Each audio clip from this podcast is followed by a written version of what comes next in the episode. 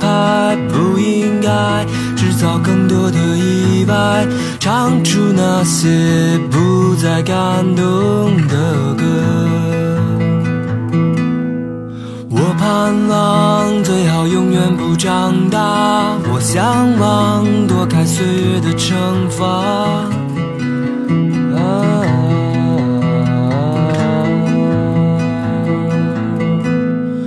留不住时光，擦不掉的伤，推开那扇遮住光的窗。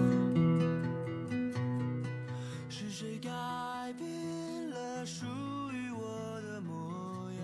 我盼望最好永远不长大，我向往躲开岁月的惩罚，留不住的时光，擦不掉的伤，推开那扇遮住光的窗。大家好，我是李不傻。随着来自反光镜乐队的一首《长大》，我们开始了今天的节目。呃，我现在是人在威尼斯附近的一个酒店的房间给大家录音。呃，因为最近一直在团上，在在工作。那人在团上最容易忘的事儿就是日期，因为你不记得这是呃今夕何夕啊，只想着今天要做什么，明天要做什么，你基本上会忘了这是周几啊，这是几号呀，没这数。然后直到最近在一些商场商厦里面看到一些呃大红色的春联啊，包括狗狗的图案呐、包括一些呃吉祥话啊，我才想起来，哎，这中国年好像要到了，春节好像要到了，才感觉到春节的气氛。因为一直在国外没有这感觉，我估计在国内可能已经要热闹开了哈，大家开始要返乡，开始回家，开始要和家人去团聚了。我这边一直没反应，然后我今天一看日历，吓一跳，这个发现这期节目已经是节前的最后一期节目了，下一期就已经是狗年了。所以在这个时刻吧，我觉得无论如何，在这一期我要献上我给各位的新春祝福了。呃，衷心的希望啊，大家有一个欢乐喜庆的中国年，然后在新的一年里，不论是自己还是家人，都能够身体健康、顺心如意。啊，在新的一年里面都能够心想事成，衷心的祝福。越往后，越随着年龄的增长，越觉得这些祝福其实是可以暖人心的，因为。呃，原本其实我一直是对这种新年贺词呀，并不是怎么感冒一个人，觉得祝福来祝福去，实际上生活还是以前的样子，对吧？你还是要自己去努力，经受一些考验，然后获取一些成功等等，跟你祝不祝没什么关系。但是后来一想，你为什么不把这个心里面美好的愿望和愿景说出来呢？因为大家还是要相互去鼓励，相互去让对方觉得温暖，对吧？慢慢的，我觉得 随着年龄增长，我发现我也变得不那么梗了。所以真的是衷心的祝福各位啊，非常非常希望大家都能够有好的发展，有好的进步。那实际上在这个节骨眼上，按说这期节目应该应景一点，对吧？这要要过年了，但是最近实在是真的是忙，所以也没搞什么贺岁片出来。去年有一个新春贺岁特辑，今年也没来及弄。而然后这个前一阵儿元旦的时候啊，某卫视搞了一个思想跨年，没整那些。哐哐哐的哈，来了个那种脱口秀形式的，在请几人在聊，所以我觉得要不然这一期原本我是准备了一个有关荷兰的节目，有关荷兰的一个历史时期，但是我想既然要过年了，我们不如也搞一个跨年，对吧？我们搞一个文艺跨年，搞一个对话跨年，所以我拿出来我的一个压箱底儿的一个访谈，今天掏出来给大家，是我跟反光镜乐队主唱李鹏的这个在他们家的一个对话，一个聊天儿。聊得不深啊，就是瞎聊。因为我自从跟他，就是我我上次回国之后，一直跟他就是时不时的就约一个啊，就是跟他们家聊会儿天儿什么的，因为觉得挺挺好玩的，所以把这个其中一次对话拿出来给大家图一乐，对吧？然后值得一提的是，我们这个节目今年的片头片尾曲，但是不是今天的啊，今年的片头片尾曲偷偷的是李鹏一手带着我做出来的啊。然后最后又找来艾迪开嗓把这歌唱完，所以在我的公众号，你搜公众号不少在欧洲有一篇叫做《偷偷诞生记》，这是一篇文章，我写的是非常详实的记录了当时我们做这个歌的前前后后的过程。呃，你能看到我们是怎样 在怎样一种仓促的条件下，怎么把这东西玩出来的，然后用作我们的节目的片头片尾曲，这是一个特别好玩一个过程哈。另外，也要感谢李鹏允许我使用他的歌曲在这期里面做片头片尾以及一些插曲，呃，感谢李鹏的大力支持。然后，呃，无以为报啊，这次回国再带几瓶酒吧，去你家咱们继续聊，继续玩，好吧？那就废话少说，我们立刻开始我们这一期的所谓的对话过年哈。呃，大家听着节目过个好年吧。我们下一期节目在狗年再见。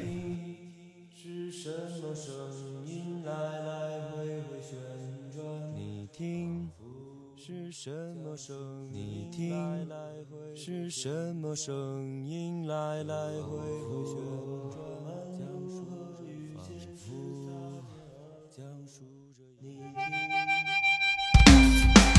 这个各位好，我是李部长啊，欢迎来到新一期的部长在欧洲。这一期我们请到了有史以来最为重磅的一位嘉宾，就是坐在我对面的来自反光镜乐队的李鹏先生，大家鼓掌。啊，嗨，大家好，我是那个呃，反光音乐的主唱吉他手李鹏，同时也是咱们不傻那个八辆车里的汽车里的听友。哎，类似于这样的采访，实际上你已经做过、接受过很多次了，各种平台的、各种杂志的、各种圈子里边人会采访你。然后我呢，可能是你见过的呃采访你的人里面最越盲的一个啊。我自己是五音不全，谱也不识，我对音乐也知之甚少。然后呢，今天我来呢，就是想跟你聊聊这个音乐这个事儿，因为你在你玩的这个音乐，呃，叫朋克嘛。呃，早年间我觉得是朋克，现在已经定义的不知道该怎么去定义了吧？哎，关于定义这个事儿，我一会儿该跟你细聊，好吧？因为作为一个专业的音乐人也好，作为一个呃比较先锋的乐手也好，等等哈，呃，我觉得可能有些事情你已经跟很多人分享了很多次，但是对于我们的听友，可能这是第一次，包括对我也是第一次，所以呢，希望我们能有一个比较好的一个对话，好吧？这个先问你几个问题吧，如果 OK 的话。特别 OK。嗯，人都说啊，这人是应该干一行爱一行，但是呢，也有一个说法，就是一旦一个人把一个爱好当成职业的话，就会出现一系列的问题。想问你一下，这个呃，你是什么时候开始把音乐当成你的职业的？其实要说真当成职业的话，为了用这种东西、这种音乐风、这种音乐可以生存的话，我觉得其实已经特别晚了，应该是大概应该是零七年，二零零七年以后，嗯，嗯，之前可能已经奋斗了，可能十年了，也就是说，十几年的。你从出道，哎，这所谓出道是什么概念啊？大家都觉得出道这种，其实就像好多人说，哇，我怎么进入摇滚圈啊？或者我怎么进入一个圈子？啊小的时候也觉得，哇，我怎么认识唐朝黑豹那些人啊？啊那些高高在上的伟大的人物什么的。啊其实，其实你练着练着，玩着玩着，你就自然就进来了。好，那我想知道的是，就是呃，你所说的零七年开始把这个当成一个职业，就是说在此之前靠这个生存的话还是比较艰难的。嗯，比较艰难，对，比较艰难。那个时候很多很多时间时间吧，大家其实还是住在一起什么的，嗯。一起分担房租啊，嗯。什么的，一个床垫子呀，嗯。一屋俩床垫子什么的，嗯，反正都是哥们儿嘛，乐队什么的。那但是还是我觉得还是快乐着，虽然虽然苦，非常快乐。对，对，因为在能够挣钱之前，你能够把一件事做下来的话，更多靠的还是爱好和一种啊、喜爱吧。真的是坚持，我觉得，对更多的是坚持。OK OK，那呃，在这个事儿能挣钱了之后，你们对音乐这个事儿，它作为一个职业，它音乐在你心中的地位有变化吗？变化特别大，哎呦，就是从可能真的已经觉得这辈子可能只能这么地下的这种被那么少的人所接受，直到零八年零九啊，嗯。然后出了新专辑，结果歪打正着，然后被更多的人认可了以后，感觉到了收入的收入的提高，然后现场的人越来越多什么的，嗯。那种反馈，就把之前所有的那种觉得哇那种忧郁啊、那种抱怨啊，好像都给抹平了。我觉得，嗯。就我们这三个人都觉得，哇，怎么这样了？怎么怎么能好呢？因为 就一下信心就来了。我知道，我对这种东西的感觉是知之甚少啊，所以我的思路会随着你的这种感受飘得很散啊。今天嗯我们可能会聊得比较散。我现在突然有一个问题出现，就是当你们发现日子变好了之后，你们所创作出来的作品的内容跟以前还一样不一样？因为比如说啊，比如说一些搞地下音乐的人，他在一朝成名之后，他会发现以前所赖以呃灵感所赖以生存的，比如说呃愤怒啊，或者一些激情啊，会突然被这个非常优厚的生活所消磨殆尽。我不知道你有没有有没有这种类似的体会呢？因为你是搞朋克的嘛，呃，说实话，真的没有。嗯，因为可能在很多人眼里的那种所谓的生活的提高啊，或者质量那种生活质量、物质的提高什么，其实，在我们这些人眼里看，只是我们自己跟我们之前的生活来做一个比较，而不是像大家所谓的像西方那种突然就变成了那种超级巨星啊哦什么的摇滚明星啊。我我始终认为我们并不是那样，我们还还差得很远，啊或者说这种中国摇滚乐的市场这种方面差的其实还是很远。哎，你提到一个词儿啊，是中国摇滚乐。对，我这种乐盲不知道什么是朋克，什么是摇滚，什么是 funk，什么是嗯，能能能说说吗？你的理解？它都是摇滚乐的一些分支吧，嗯。各种各样的风格不一样来定义每种音乐风格，然后每种人喜欢什么样的音乐形式，嗯。啊、哪种音乐形式会刺激到你的那个点，会让你兴奋起来，会让你开心啊、发泄啊、愤怒啊、跳舞啊，嗯。啊、跟着节奏在摇摆啊什么的这种，嗯。嗯，风格太多了，嗯，就看大家怎么去去找自己最喜欢的一种模式吧。那你是从小就喜欢这种，比如说介于摇滚和朋克之间的这种这种音乐，在我们看来就是节奏比较明快的这种，歌词比较直接的。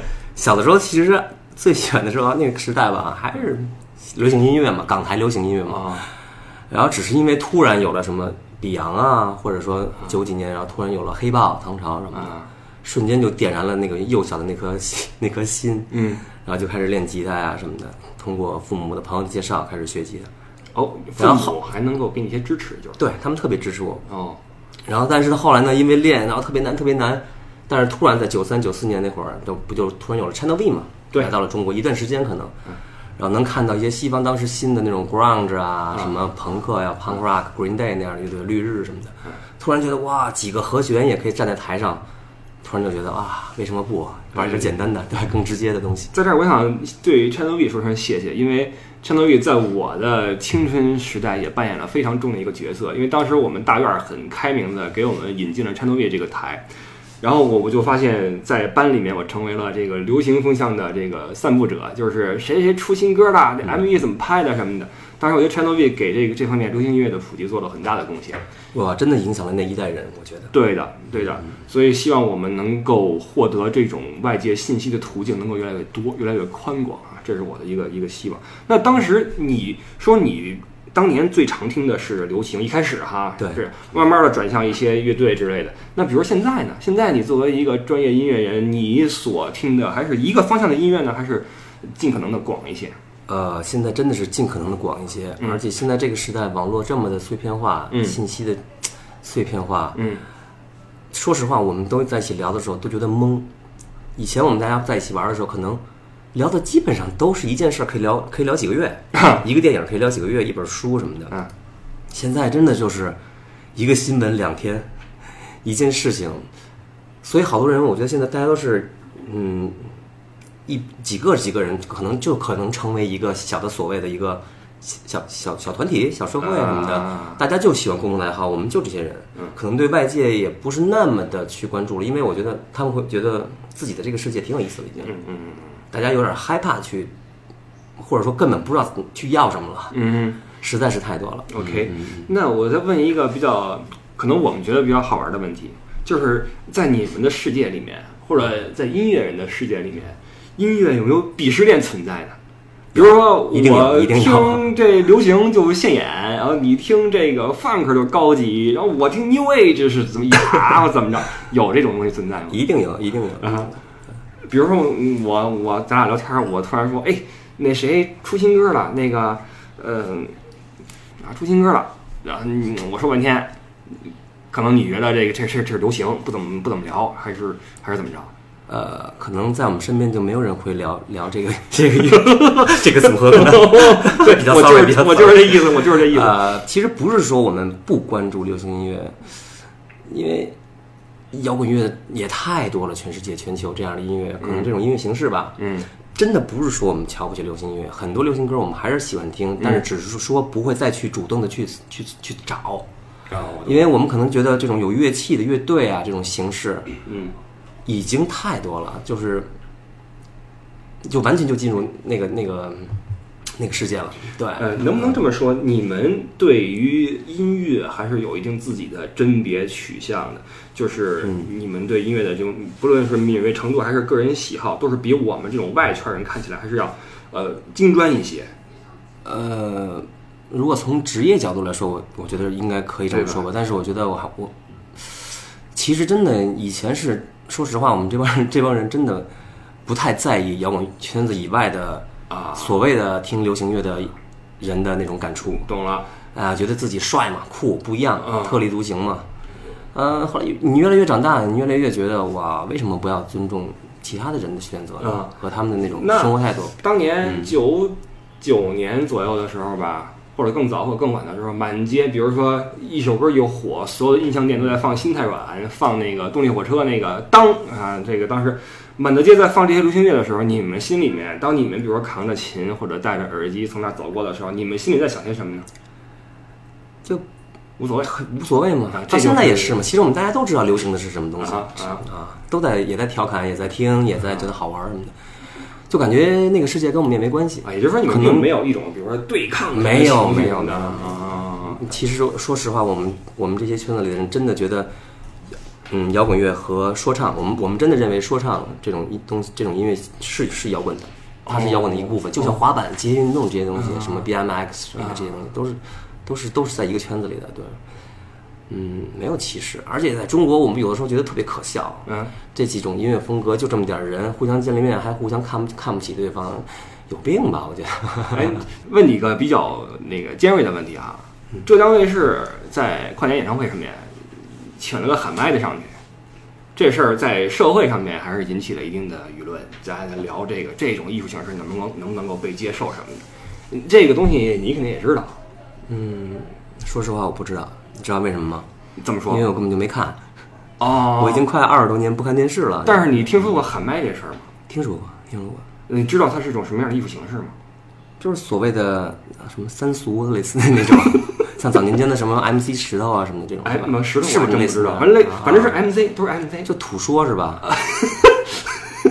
要呀，举起你们的什么给我？呃对，锄禾日当午，汗滴禾下土。我觉得这种实在是我，我我我我是我接受不了啊是我只能说我接受，我不觉得它让我带给我一点点的娱乐性和一些所谓的快乐，我真的觉得就是太土了，我实在是受不了。这很正常，很正常。嗯如果你说这挺潮的，我实在是不能把它把这种娱乐形式或者这种嗯当成一种我来消来浪费我的时间的一种方式我懂，了。这是绝对不可哎，能。那咱们说个反方向的东西，你说这玩意儿，如果说艺术，它如果有一东西有有些东西是土的话，那肯定肯定有些东西是比较潮的。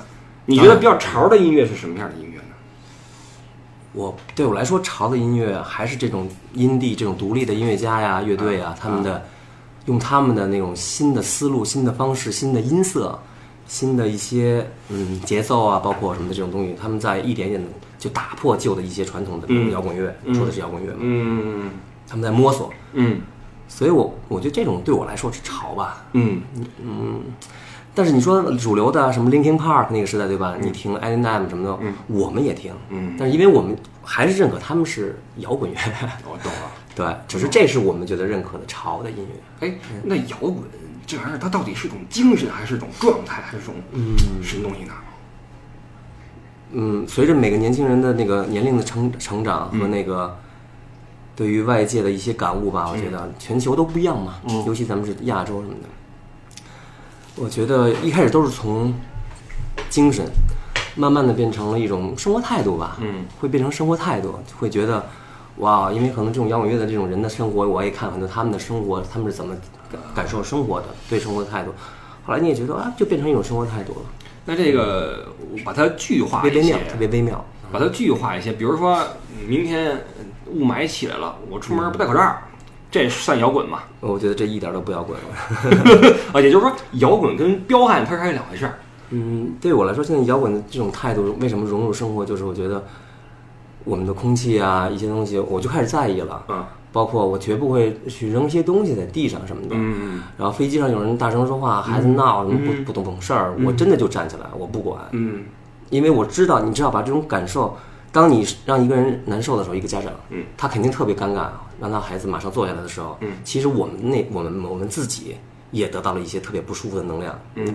咱们不可能坐下以后，你觉得哇，我做的太棒了，对其实你内心也难受。那一路上一直难受，嗯，对，没错，说特别对。尤但是但是有的时候为什么都不说呢？嗯那就完了，那怎么办呢？对对对对对，没办法。对，那对，很多很多这种小细节，就你会改变，你会觉得我不能不说，嗯，那这个在我看来可以归结为一种就是表达我对有我的底线已经突破我的底线了。啊。但有的人真的是，就是中国人太有底线了，就你这这老说别超越底线，但是中国人底线老被超越的，也已经也就是说，咱们这社会太不摇滚了。不是说太不摇滚了，是中国人太坚强了，你知道吗？太坚强了，这 这有点过了。哦，我懂了，懂了，应该催我点儿啊。我怎么觉得我老把你往沟里带？我去，我觉得来喝酒喝酒去应。该应该说应该说，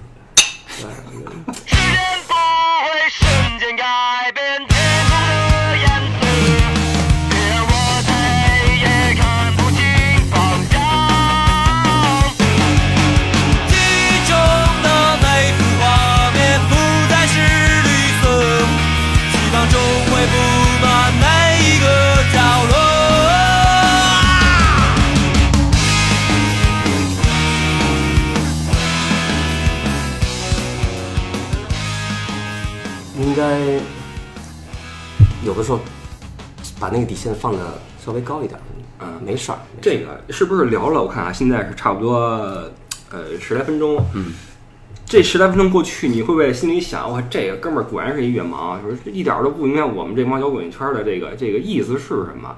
就是你会不会觉得这个不论是对面这李不傻也好，还是平时你接触一帮人了也好，经常会问你一些傻问题，一种特别无聊的问题。没有啊，完全不会。你刚才说这个话的时候，我就会想，嗯从我我就我想的是什么？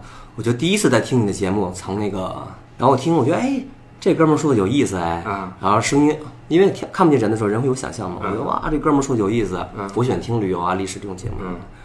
就开始被吸引，然后到到后来慢慢的，咱们差不多半年开始认识了，包括后来进了进了群，通过艾迪把我拉进去什么的，嗯，然后认识到最终的网约成功，记得吗？第一次见面。是，特别好，你从从声音到见面，你带给我的感受是特别高兴的，我特别愿意接触接认识这样的这样的这样的朋友。哦，老认识自己圈子里的人，你你有什么意思呀？怎么可能呢？对，啊，这个一说到你们这个圈儿，我就很感兴趣啊，因为呃，任何这个这个这个行业吧，都会有一个圈子出现。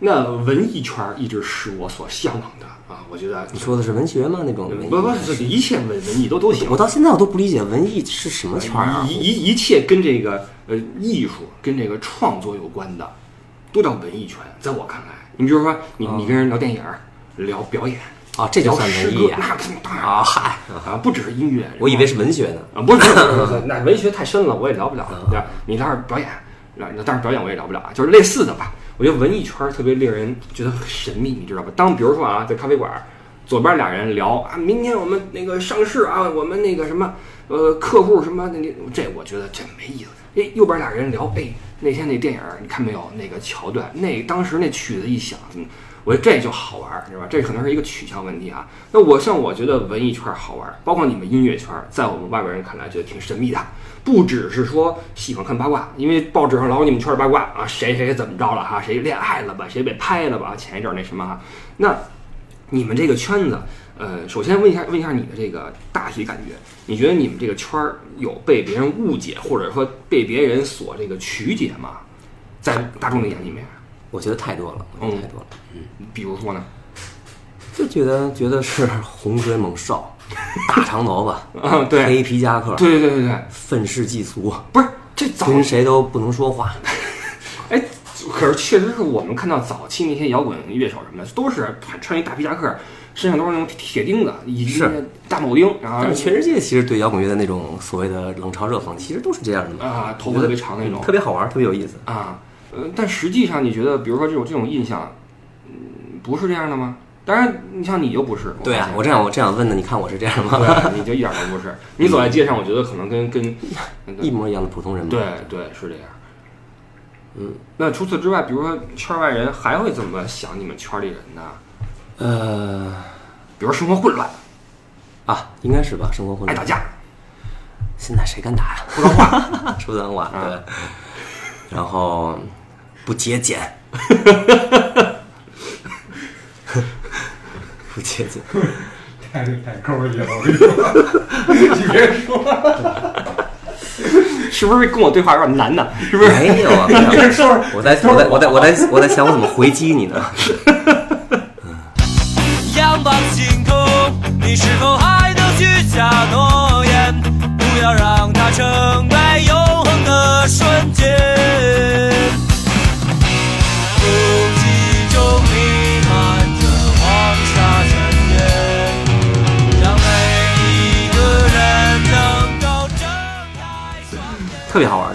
跟艾迪我都觉得是特别有意思的人，别不要顾左右而言他啊！不是，刚才我们说了一些对你们圈的坏的误解，有没有好的误解？比如说，觉得你们都是大才子，觉得都是才高八斗，觉得特别帅。因为你看啊，我们说过，人是有能力光环的。是当你把一件事做好之后，你就会有这种光环出现。哎，你喝这个酒，再加点，对啊，我不用了，我这样够了，我够了，你们喝你们的。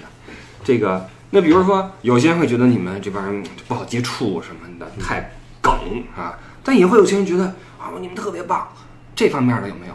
也有啊有啊，是成正比的嘛，也挺多的。啊，你都有什么样的感受？说实话让我感受一下，我让我也我让我也设想一下。就会觉得这哥们儿有意思啊，啊想法跟别人不一样。啊当然是首先是这个人愿意接受来进接受这些人，首先他要首先愿意接受是，的时候，当他认识这些人，会觉得哇，原来不像我想的那么的寒冷，那么冷漠呀、那么的不可一世啊，那么的觉得我跟他们不一样，他会瞧不起我。其实不是啊，啊，嗯，然后也会觉得哇，原来他干了一些事，也是可能是这些音乐圈以外的人，他觉得哇，他们也干了一些事情是我干不了的，比如在音乐上啊，在一些别的上的思考，可能一样，大家都看了一本书，可能哎，他为什么跟我说的也不一样？我们也会觉得哎，他说的反而也不一样，嗯，是有意思的嘛。包括你对那种历史的态度，我我还觉得哇，我可说不了这种事儿，我可说不出来，哦，对吧。对，那当别人找到你，比如说一些在你看来也不是很熟的人，突然跟你说，哎，我觉得你们怎么怎么着怎么怎么着，或好或坏，这些看法或者大众外界的评价，对你们这个圈内人来说，对你们的工作来说有影响吗？情绪上也好，或者什么样的？一开始有，就所谓的微博开始有啊，就是别人就是通过各种根本就没有任何理由的去骂你的时候，嗯一开始会看，嗯受不了，嗯难受。那么多人说你好，突然有一个说你不好，你就受不了，对不对？嗯嗯到后来觉得啊，我随便吧，看开了就不看了。嗯哼，你总还是觉得啊，有更多的人还是在喜欢你嘛，就完了。对，我们怎么能天天守着一个电脑，天天去回击这些网络上的这些人呢？是，而且我看好像你不怎么去专注于网上这些东西，因为你嗯你的微博是吧？你也不怎么玩儿，不玩儿，嗯，也没多少关注什么的。我也不知道该发什么呀，对吧？我发什么能让人觉得哇塞？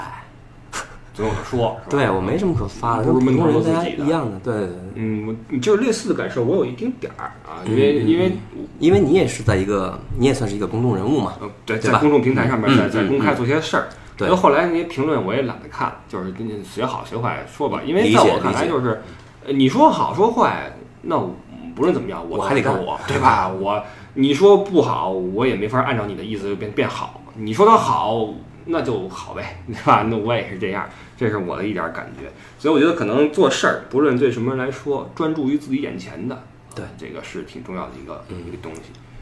对，OK，那说到专注于眼前这个事儿，那对于你们来说，主业就是创作了，对吧？因为你是要去负责大量的词曲的去创作之类的，能跟我们聊聊关于创作的事情吗？比如说，这么说吧，你的这个生活状态是什么样子的？能聊聊不？呃，能啊，比如关注我们乐队的人，有的时候我经常，有的时候晚上我也会说，他们老说啊，你们的音生活怎么样怎么样？我每次都真的每次都在说别人，但是谁不会说永远的人都记住，嗯所有的人都记住。我一直就说，从第一张专辑我们出了这几张，那就是我的生活日记嘛，每一首歌就都是我的生活的日记。而且关关键是别人还喜欢了，那我只能说，我一直跟别人说我特别幸运。嗯这个乐队我们都觉得特别幸运。嗯，我没有办法去写一个命题作文那种东西，对我自己都不喜欢，那我那我懂，肯定不行的。我懂，你一下就感觉自己骗人了。我懂啊。那我的意思是，比如说你一般什么时候睡，什么时候起啊？啊这个简直就是天哪，没法回答。就是困了就睡，醒了不困了就起是因为有的时候像我们这种，你一连三四天三个城市，然后演完出的兴奋，夜里三四点睡不着，早啊上七八点就走，你你没有办法正常。对，这就是我们这些圈外人没有关注的办法东西，没有办法就是正常也就是说，毫无规律可言你没有机会正常，没有机会有规律。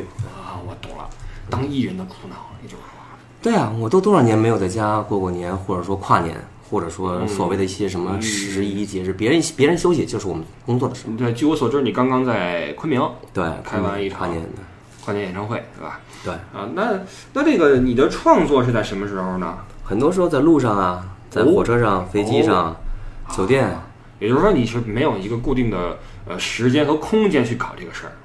没有，我觉得应该即兴一点吧，嗯别逼自己。那你们这活儿挺好呀！你看，一般的上班族来说是朝九晚五的时间，去一个固定的空间，面对同样的人去完成手里的工作。那比如说，再说一些其他的创作类的人，比如说作家，他在自己家里面点根烟，然后开始憋稿子。那你们这个坐飞机坐火车就出来了嗯，也不是所有的歌都这么写，有的时候也得加憋呀、啊！因为有的时候你写出一个旋律可能挺简单的，但是嗯再往里套词儿，尤其是中文这种那么硬的四声什么的，嗯其实很难。尤其是你就想要这几个字儿，但是就是写不出来的时候，真的有的时候就是疯了，有的时候就疯了。作曲和作词哪个更难一些啊？词词哦，真的啊？词特难，那曲子的创作就是哼吧哼吧，就是对，就突然灵感就来了，就哼就哼出来哎，了。我有一种体会啊，就是嗯、对于你们音乐人也好，对于一些作词人也好，对于一些作家来好，或者画家来好，呃，画笔、琴，然后嗯，笔杆子是这些所有人对世界的反馈的工具和载体，就是你的音乐其实不是一种创作，而是你对这个世界的一种回答。就是世界在给你一些信息，你你的反应就是这首曲子。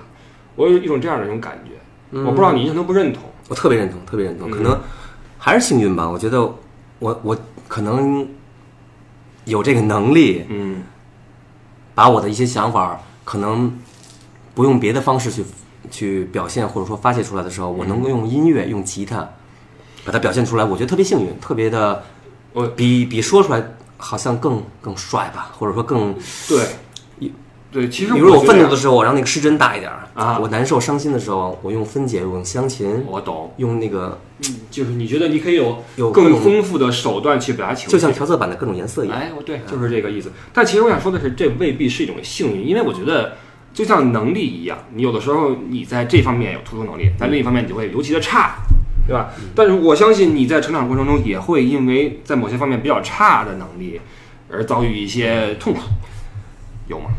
太有了，就是其实我觉得除了生活呃音乐以外吧，嗯我的生活能力就是跟人接触啊，其实这方面嗯所谓的社社交啊，嗯，其实是特别差的。说实话，我觉得是特别差还行啊。还行吧？你觉得还行，是因为我愿意，我愿意接受你，哦，愿意对对吧？因为我已经在一个自己的感觉感觉里，我觉得这个人有意思。OK，那可能平时其实我比那我比乐队那两个人差很多，所以这个团队里面团队团队里面他们俩还是干了大部分的这种对外的这种一些的社交啊，包括怎么把乐队做我懂了好啊，懂了。因为我就我的观察和体会吧，我觉得很多，其实我觉得嗯很多人都有一些对这个世界反馈的冲动或者能力，但是呢，要么是缺乏载体。你比如说，我跟艾迪曾经说过，我说小时候如果我们去学个，比如说琴啊，学个画画之类的话，可能也会有一些用艺术的方式去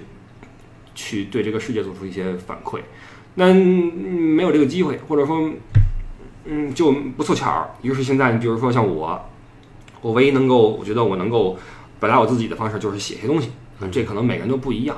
但是在你表达，在你有这个能力同时，你又会在其他方面就很很很差。你比如我也是，我在社交这块也特别的不行。为什么我觉得你还 OK 呢？我是连人都不愿意见，你还觉得、哦来我家玩什么，我都这都做不到，你知道吧？就很很难。包括我在成长过程中，我身边一些同学也好，什么也好，伙伴也好，他们因为追求自己的爱好，比如说我要画画什么的啊，在课堂上被骂得狗血淋头，你知道吗？他们在课上画漫画，或者说在写小说，被搞得很惨。那在你的成长经历中，有没有因为玩音乐而遇到一些麻烦呢？他那就简直没法说了，太多了吧，罄竹难书。太多了，各种冷眼，各种，哎呀，我的天哪，至今呢，眼泪。哎，能不能说一些比较？但是你家里人比较支持你是吗？那一开始肯定是不支持啊，各种出走、离家出走什么的。哎，但是你随着这个你的这个选选择啊，我觉得他们不支持也有他们的理由。比如说，你是不是因为学习太差了？那还学学习还行，如果你是个品学兼优的孩子的话，你说我今天要玩琴，我觉得你家人会鼓励你。哎，我们家孩子多棒啊，双百还玩琴。嗯，你对吧？他们都支持，只是因为后来他们发现我有点儿，有点儿发疯了，要有点儿发疯了，要出事儿了，对 觉得不能按照他们那一代人所谓的你要进入他们所谓的安排的一个一条路的时候，啊，我他们好像就感觉控制不了了，嗯，而且也是唯一的一个孩子嘛，家里他们原本想让你做什么呀？上班吧，啊跟他们跟他们同事的孩子一样呗，接班儿啊，或者怎么着啊，嗯在单位啊，固定，工作呀，在我们那个年代，因为咱俩差一年差不多嘛，呃，家里人觉得就是以后当个白领是最好的事儿。就怎么着您都别玩摇滚乐，就没想到怎么就选了他哪怕你唱个什么对啊流行，你怎么唱个民族是吧？怎么能就选了这个东西？以后是要进派出所的呀，是吧？对，这全小区也没一个干这个的。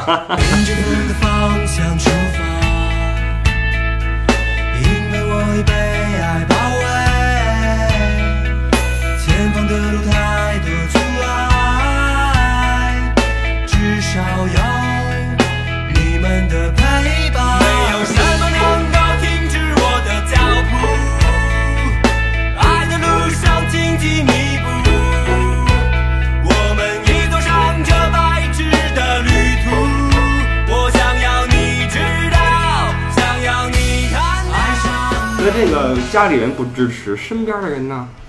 朋友们一开始也觉得，一开始还觉得挺好玩，后来觉得瞧不起，后来也觉得，因为开始的年轻嘛，愤怒不一样，反反叛，啊。然后开始瞧不起身边的这些朋友，因为觉得他们俗，我俗，我已经提高了啊啊，我已经上升了啊我已经变成摇滚乐了啊，啊，这种东西你们都不懂，我也懒得跟你们解释我只能离开你们。对对，然后后来他们也就说啊，李鹏啊傻缺什么的那个，啊，看着你怎么死什么的，他 们各种。但是后来他们也看到了我们的成绩吧，OK，也就开始觉得哇行，就是你这种坚持，我他们也觉得挺挺挺挺牛逼的，挺好，挺好挺。挺不容易的吧。啊啊，艾迪有什么想知道的吗？就是这这这一路上它的机遇点在哪儿？哎，有道理哪儿？哪哪块儿你碰碰上谁了，或者什么？对你就你就你就你就火了。你对而你歌儿歌儿虽然好，词儿特别好啊谁发现的？对啊那一开始，一开始你说过，这个你玩这个到现在有很多的幸运的成分。嗯，那你能不能跟我说一下，你有今天的成绩，幸运和实力各占多少百分比啊？呃，实力占吧占了怎么着也得占百分之七十以上吧。啊，幸运是认识了这么多身边的朋友，嗯跟他们一起奋斗。我说的是之前的那些很多乐队嘛，解散了很多乐队，啊也是通过一个乐队一个乐队解散，然后锲而不舍吧，可能就是因为不想放弃这个东西，直到最后进入了反光镜。嗯一开一开始我都是乐手，不唱，进入这个乐队，结果变成主唱以后，我原来发现啊、其实最适合的、最适合我的应该是唱。嗯，结果啊，没想到，就真的没想到成功了，就真的没想到成功了的，嗯所以那这个，呃，这么说起来，在我听起来比较笼统哈，是就是你跟一些人奋斗奋斗，是怎样的一种幸运，或者说怎么着的一种机遇，让你一步一步走到今天呢？比如说你你是有什么贵人嘛？比如跟做生意一样，哎，这是我第一桶金，或者说这个人提携我怎么怎么样，对你来说呢？我其实我老想，我老想这个问题，你知道吗？我真的觉得我好像，好多人都说全国各地嘛，嗯，从小的时候就开始，就是觉得或者采访说，哎，一看你是什么样的人啊？我问问那你是什么样的人？他他说李鹏他他应该以后的生活就会特别好，他就感不知道面相，我也不知道，我也不相信这东西，我也是无神论什么的。啊啊，老觉得没什么事儿，什么事儿就会过去，就就特大大咧咧。但是然后别人一推我，也就是看这个，你看该写歌了啊，什么该写歌了什么的，一点压力还还就写出来了。那也就是说，我真的不知道该怎么说就觉得还是归结于首先你是嗯有着相匹配的实力在，我我加上一些我就自然的写呗，自然的写。因为我的感触啊，就是一个人想要成功的话，嗯嗯嗯，有三点是不必不可少的，一是实力，这是绝对是硬实力哈，你没这什么都白搭；是是二是你的心理素质，啊，对对对，这特重要，心理素质特别没错。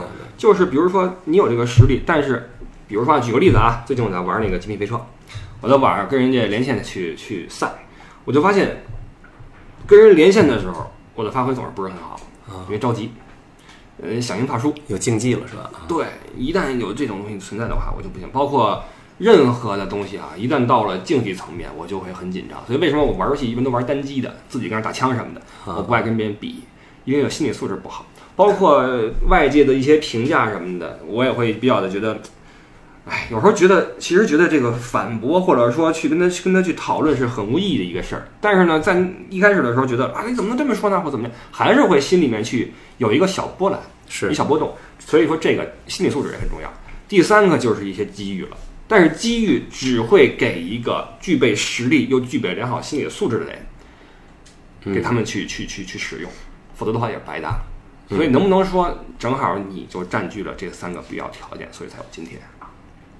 实力，我觉得有一点儿说不上怎么样吧，嗯在这个行业里啊，行业内所谓的我弹吉他什么的，嗯觉得够用了。嗯然后呢，呃，第二个你说什么来着？第二个是心理素质。心理素质。其实刚才我想的是，可能心理素质之外，我觉得我想我想跟你也想跟大家说的一个是，对对于每个人都是，我老是觉得，哇，我要我得学会忍受委屈，这个特别帅，得忍受委屈能不能就会前进的。细说一说？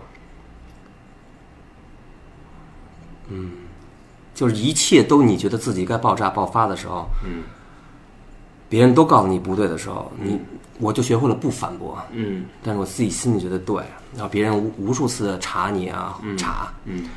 呃，鄙视你啊，嗯。或者生活态度跟你的一样不一样啊，嗯。你去干一些别人觉得开心快乐，其实你自己一点都不高兴的事儿的时候，嗯。我都选择了去干，去接受，去忍耐，因为我知道一定会有一天这些会给我一些回报的。我觉得这不是素质，是学会委屈忍呃，学会享受吧，或者忍受委屈。哎，你这个词儿，我老跟对现在的朋友们说，要学会，现在的孩子真的受不了委屈，我觉得。嗯，你觉得你当时忍受委屈是你与生俱来的一种觉悟，还是后来某一天你觉得就必须要这样才能成功？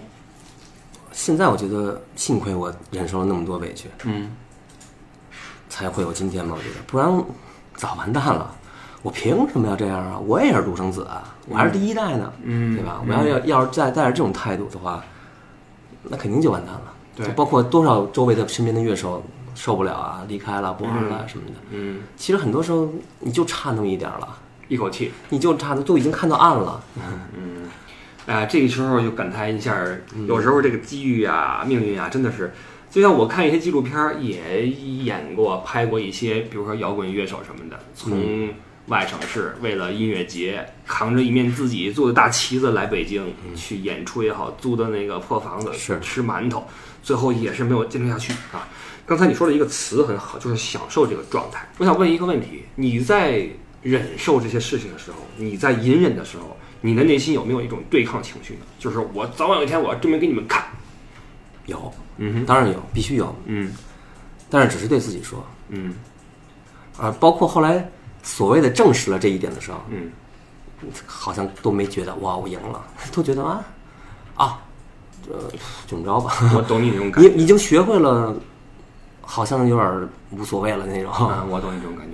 嗯，也没觉得我终于可以报复你们了，报报复你们这些之前说我的人。嗯，我觉得算了吧，因为我又不是为了别人活着。你的高度也已经提升了，你不再是一个在街头上叉着腰会去跟人去。吹牛的人，对，慢慢的你的境界也在提升，这个是你的隐忍和付出给你带来一种回报，这是一种不自然的一种一种一种改变啊。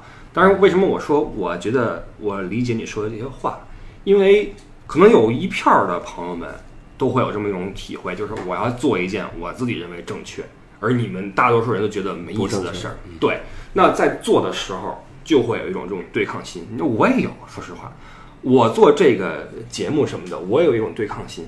包括说我的同行的圈子里面，那么这么多人在做一个行业，那你能不能按照你自己的思路、你自己的对这个行业的理解，做成你自己希望的样子呢？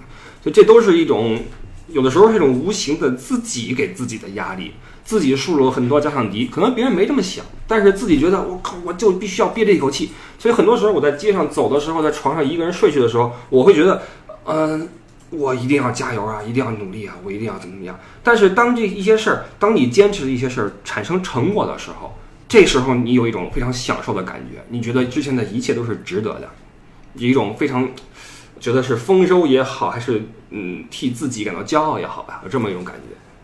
我理解你的意思，就像你比如说你准备发一篇新的一个节目的时候，你自己做了很多功课吧？对就像对，嗯就像我终于把最后两个词儿写完的时候，嗯那瞬间的微笑，可能房间里只有你自己，对的，你也不会给他打电话，兄弟，我终于写完了呃。是的，是的，是的，那种那种那种幸福感，那只有你自己能知道，就够了，就够了，那种太好了那种感觉。对。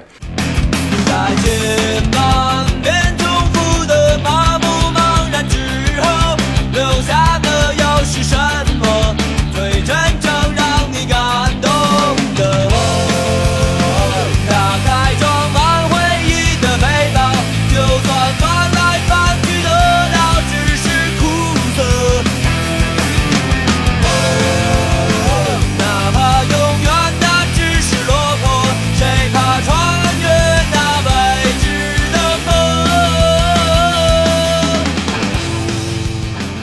我觉得咱们今天聊这个，我也想说的就是，咱们不就都想分分享给大家嘛？你想，各行各业的人，我相信大家 能能差到哪儿去啊？经历、奋斗不都是一样的吗？对，只是事儿不一样。对，自己觉得内心，我觉得这事儿我就得干它，万一失败了再说吧。咱们带着点这种精神，我觉得虽然很难啊，败了又怎样？再来呗。能说咱们摇滚了吗？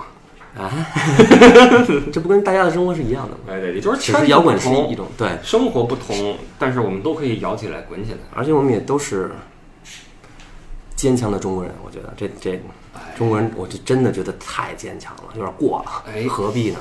咱们说了有三四十分钟了，嗯，我收一下啊，呃，再问你个问题，你的因为现在是在你家。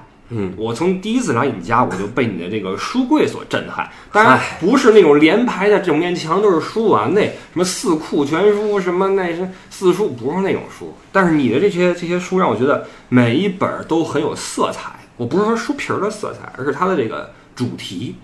呃，我们经常会看到一些，比如说好书推荐之类的，包括什么美国什么榜啊，或包括中国什么杂志推荐的小，我觉得他们任何一本书的推荐，任何一个榜单列出来的这些这些名字列在一起，都没有你的这个书架上的书在一起带给我的冲击有那么大。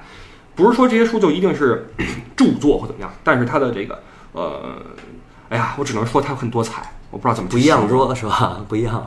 对，然后当我听说这些书你基本都看过的时候，让我非常的震惊啊，因为我觉得，呃，读书是一件好事儿。然后当一个人的阅读量到了一定层呃层面之后，到了一定高度之后，他的这个思维也会，唉，像爆炸一样吧，它是一层一层、一个 level 一个 level 往上走的，不是说一一加一加一加一，而而是二乘二变四变变变十六变成什么，它是这么这么走的。那阅读这个事儿，因为你刚才也说了一个大概念，中国人。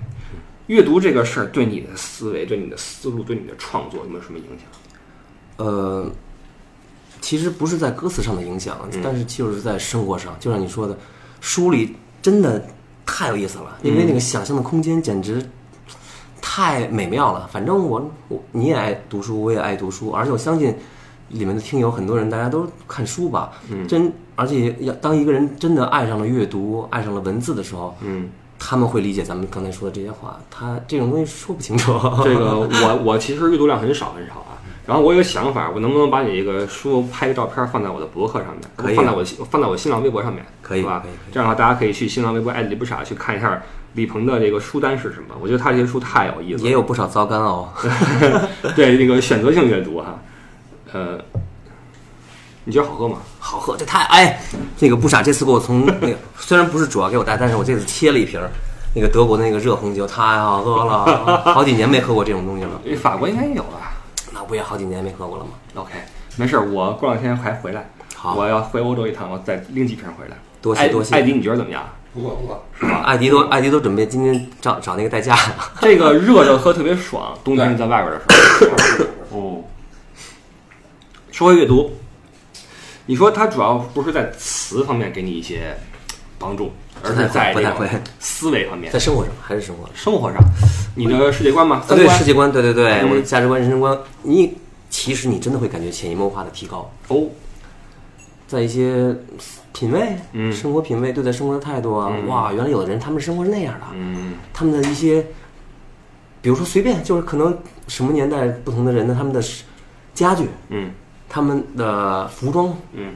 我们是靠想象的，靠靠作者的那个文字去想象。嗯所以说，为什么有的时候，所有大家很多人都说一些作品、文学作品被拍摄出来以后，很多人都很失望，因为跟我们想的不一样，我们个人的那个想象是不一样的。？OK，包括那个女主角，凭什么她应该是这样，嗯对吧？我觉得这个东西就是因人而异吧。那个想象力的空间太酷了，真的，想象力，想象力。，OK。那我猜测这些东西，它潜移默化的也会在你的创作上面给你带来一些帮助吧？会会，绝对会。因为你的曲子是你的情绪嘛。对，嗯嗯，那嗯，抛去这个情绪和曲子不谈，说说你的词。在我听到的你的这些歌词里面，很多或者说基本上都是很积极或者很很热情的。嗯，对，没错，所有人都说啊，反光镜介绍的什么阳光、青春、白色、哎励志，跟你这个人也有关系吧？因为你你这个人就阳光、青春、白色、励志，是这样吗？可能是表现出来的，表面上吧，内心是特别的反反那方面。其实，跟跟朋友我会说，啊，就像我说了，我必须坚强，我必须不能让人说，哎呦，李鹏你怎么还抑郁呢啊？No，我不会让你们看到的。OK 对 OK OK OK，我相信大家都会在社会当中扮演一个角色，扮演。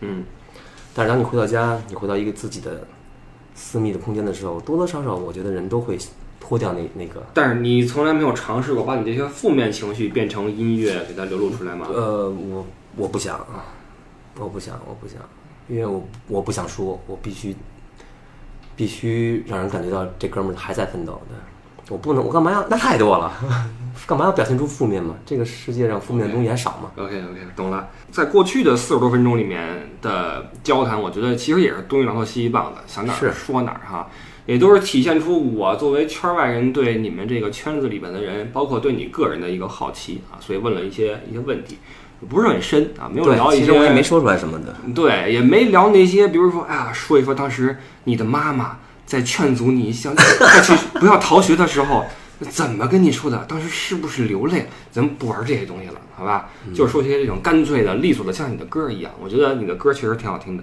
说实话，因为以前听这个你们这个这个曲风的歌不是很多，我明白，我们都都是，虽然我们也不是说一定要那个心态软或者当啊，我们也听一些自己觉得好像挺另类的，但是对这种干脆的、直接的，就直接给这种这种歌还是不多。我们觉得我们还是骚柔一点啊，那种旋律一走什么的啊，明白那么一点儿。但是听完之后觉得还是挺挺挺挺脆生啊，比较脆生，跟吃黄瓜似的，嘎嘣脆，比较爽，。那我还想问你一个问题呢每次艾迪都不回答。然后比如咱们八辆车，嗯，我老想了理了解别的车的人的那种那种情况啊，啊他们跟你们平时会说什么，或者说他们在群里说什么？因为你知道，在汽车的时候，每次我刚进来的时候不是特闹吗，闹疯了是吧？嗯现在我你没发现我已经特别的别不是，因为汽车现在已经打上了很深的你的烙印。汽车现在是音乐大篷车，你知道吗？就是反光车，所以所以当汽车当你不再闹腾的时候呢，汽车就有点有点了无生趣。因为汽车的人不能够适应这种情绪的，已经跳了，留在这儿的都是希望你在里面继续滚起来的。是，其实有的时候我也在，有的时候特特特懊悔，有的时候说了一些话，啊，就非非要自己感觉你们应该跟我是一样的，应该理解我的话，啊结果好不好看啊？怎么还跳车了？怎么人越来越少了？啊，然后还道道道歉，我自己第二天道歉，对不起啊，昨天说多了，不好意思。不不会不会不会，真正在这里留下来的人，一定是非常喜欢你这种表达，因为你要知道有多少人在这个生活中、工作中、家庭中，他们是有些话想说不能说或者不敢说。其实你是非常令人羡慕的，会吗？会，太会了。啊啊，太会了，就连我这么六亲不认、没什么朋友的人都有很多话，我觉得我不能够说。但是像你那样去表达的话，我觉得特别特别好，哦我很羡慕。我觉得一定会有很多人像我一样羡慕你，只不过大家可能不怎么表达。你要知道，不是所有人这种表达能力都像哦都像你这样所以他们可能不说什么。但是汽车，我我虽然说汽车的人数是现在八个车里最少的，但是他们的这个气氛一定是随时能够炸起来的。是我发现了艾迪在努力的往里往里加人，没有艾迪 这虽然个说加了几天就撤了在过去的一个在过去的一个礼拜里，一车加了小一百人。啊你。其实现在只要想往哪车加人的话，能够立刻给填起一大块那。像别的车，他们都聊什么呀？哇，八车风格迥异，是吗风格迥异，对，跟汽车会完全不一样。太不一样了，是吗？完全不一样。那那些车里面就没有这些做音乐的人吗？做音乐的是没有，我想是，一个都没有。但有一些对音乐感兴趣的。哦，对，所以听到这块儿啊，朋友们，如果您是属于除了汽车之外的李鹏的这个拥趸，或者说乐队的拥趸，或者说你单纯喜欢这种态度、这种精神的话，你可以跟艾迪提出，我们要去汽车逛一逛啊，去摇一摇、滚一滚，因为汽车是一个非常有爱的一个集体。虽然话不多，虽然有时候挺炸、挺岔的，汽车是最岔的一个车。啊，是吗？汽车的人一定要学会一个本领，就是互岔，互岔对不要因为这事儿生气。对，啊千万不要因为这个事情生气，都都是朋友，都是对的，其实都是说着玩儿啊。但是这些事儿你在其他车是无法进行的。比如说有些车你，嗯、辩论是种风气，因为有的时候喜欢干。对，而且我还是觉得有的时候其实。我也觉得特别可笑，尤其是在网络上，因为文字大家理解的不一样的时候，嗯，你看汽车前几天有个女孩还因为文字生气，对，这个就太可笑了，我觉得这这这是网络上，因为你大家你又不认识，互相生平时？生活的在那个情绪场是不一样的。对呀在他那个圈子里面，对可能这么说话的人就是在直接的攻击我啊！这这谁会攻击谁啊？有病吧？嗯，嗯对，你看，在汽车就得随时对跟人说有病吧你，然后你就说我就是有病，我怎么着吧？然后结果握手的，对对对，怎么着？要不云拥然后抱拥抱一下？对，因为说你有病，这个人自己也有病啊。当你承认你有病的时候，你们俩就成为朋友了啊。是这是这么一种性质，这是我们汽车的风格哈。嗯，OK，那今天咱俩聊了这么多之后，我觉得作为第一次交谈，深入的或者说泛泛的交谈来说，应该也差不多了啊。嗯，你有什么想补充的吗？我没什么想补充的，对？吧？有什么想补充的，我们可以之后找时候再来聊。因为在你这块儿聊天儿，我觉得是个非常爽的事情。说实话，聊天儿真的就像吃饭一样，你跟你不喜欢的人吃饭是非常痛苦的一件事儿。那太痛苦了，聊天儿也一样，太痛苦。聊天儿的话，有些人会滔滔不绝，有些人一声不吭。但是我觉得跟你的交流还是比较的对口味啊。希望我们以后还有机会再肯定有机会，肯定有机会，来聊，因为你这儿环境也好啊，好吧？好吧？那这一期我们先聊这么多，面前的呢是向我们敞开心扉的反光镜乐队的主唱李鹏先生，非常感谢你和我，啊，非常感谢你和我推心置腹。不，我们这种主播范儿都会费几句话啊啊啊对，你太朋克了，你们这个那个嗯，你看打断了，呃，对，推心置腹啊。那以后有机会的话，我们再来聊。那就跟各位说一声再见，希望各位能够摇起来，滚起来。好，再见，再见，拜拜，拜拜